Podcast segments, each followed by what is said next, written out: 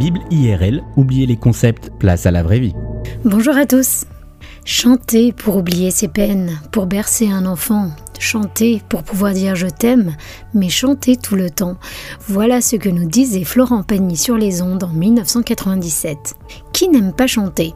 Que l'on soit un chanteur d'opéra ou bien un chanteur timide qui ne s'exprime que sous la douche, il est difficile de résister à l'appel de la musique. Êtes-vous de ceux qui portent une attention particulière aux paroles des chansons qui passent à la radio? Si oui, alors vous avez sûrement remarqué que les principales applis de streaming pour mobile proposent désormais d'afficher les paroles de vos titres préférés, et cela nous réserve parfois quelques surprises. Certaines chansons sont de véritables bijoux qui peuvent nous émouvoir aux larmes, mais parfois on découvre vulgarité, appel à la vengeance ou encore déversoir de haine dans des chansons pourtant très populaires. Autant de valeurs totalement contraires à celles du royaume de Dieu.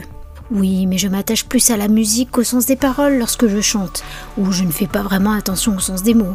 C'est ce que de nombreuses personnes pensent et disent, mais la science prouve le contraire. Le magazine Cerveau et Psycho a présenté dans l'un de ses articles des expériences menées dans des salles d'attente ou des boutiques où l'on a soumis des personnes à des chansons aux paroles engagées bien précises à leur insu. Et le résultat est sans appel. Les paroles des chansons, bien que relayées au second plan, ont eu un impact très précis sur le comportement des cobayes en les rendant plus agressifs, plus sensibles à la séduction ou même plus généreux en fonction des paroles des chansons. Si l'impact est évident sur une chanson écoutée en fond sonore, l'impact sera d'autant plus grand lorsque les paroles de ces chansons sont fredonnées. Et la Bible est assez claire à ce sujet. Les mots ont une force, un impact spirituel sur notre âme qui peut être positif ou négatif. Proverbe 16, 24 nous dit D'aimables paroles sont comme un rayon de miel, douce pour l'âme et bienfaisante pour le corps. Au contraire, Proverbe 16, 27 nous avertit Le vaurien projette le malheur et ses paroles sont comme un feu dévorant. Quel genre de chanson chantez-vous lorsque vous êtes joyeux ou au contraire lorsque vous vous sentez triste et déprimé? Et quel est l'impact de cette musique sur votre état spirituel, sur votre relation aux autres ou sur ceux qui vous entourent?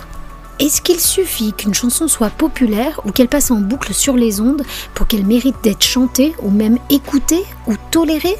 Le livre de Romains au chapitre 2 et au verset 2 nous dit Ne vous conformez pas aux habitudes de ce monde, autrement dit de la société, mais laissez Dieu vous transformer et vous donner une intelligence nouvelle. Vous discernerez alors ce que Dieu veut, ce qui est bien, ce qui est agréable et ce qui est parfait.